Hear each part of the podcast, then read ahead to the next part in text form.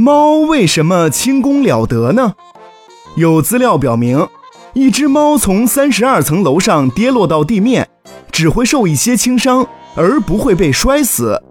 猫的轻功为什么这么好呢？通常，猫的体重都很轻，所以受到的冲击力比人小得多。当然，它们的最高明之处在于，即使是四脚朝天从高处落下时。它们也能在最短的时间内扭转身体，以确保最终四肢着地。猫的内耳中有一个器官具有超强的平衡功能，它们能够迅速地判断出身体的位置，并帮助身体及时调整姿态。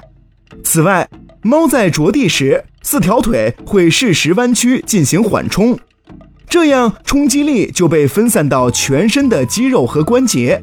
从而降低了骨折的概率。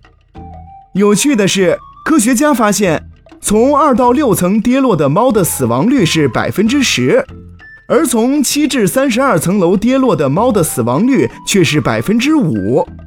之所以会出现这种情况，是因为短程的坠落往往时间太短，猫没有足够的时间调整自己的身体。